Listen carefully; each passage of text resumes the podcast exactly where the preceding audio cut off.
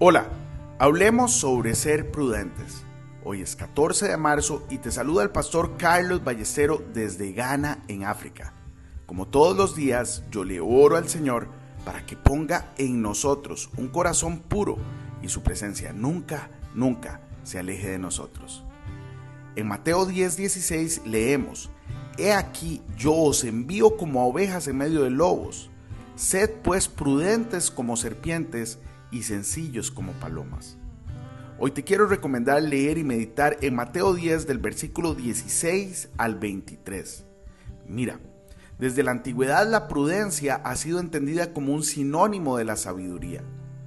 La sabiduría de una serpiente es la capacidad de funcionar sin atraer indebidamente la atención de su enemigo. Hay una grandísima enemistad entre los seres humanos y las serpientes, sin embargo, las serpientes florecen y abundan a nuestro alrededor. La pregunta es, ¿cómo lo hacen? la respuesta es con sabiduría, es decir, sin llamar la atención. Mira, veamos este ejemplo. Si pateamos un Doberman Pinscher o un perro alsaciano recién nacido, probablemente morirá. Pero si ese mismo perro se le permitiera desarrollarse y crecer, probablemente podría llegar a matarte. Lo mismo sucede con la iglesia. Muchas veces la iglesia necesita permanecer oculta y sin llamar mucho la atención, pero cuando la iglesia crece y florece, nada la puede detener. Cuenta el obispo Doug Hugar Mills que al principio de su ministerio, cuando su iglesia se reunía en el comedor de la Facultad de Medicina, donde él era estudiante, nunca pusieron un, cartel fuera de la iglesia, ya que no quería llamar la atención. Sabía que si llamaba la atención, la gente odiosa los echaría fuera.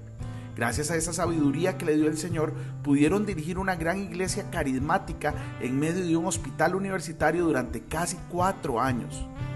Más tarde se enfrentaron a ataques más fuertes para echarlos del hospital, pero su iglesia había florecido y tenían a un miembro de la junta de la Facultad de Medicina como parte de su iglesia.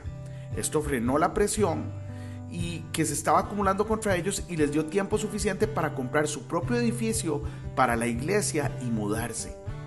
Hoy este ministerio tiene más de mil iglesias alrededor del mundo. Un líder cristiano nunca debe subestimar la cantidad de odio que Satanás y sus agentes tienen contra el hombre de Dios.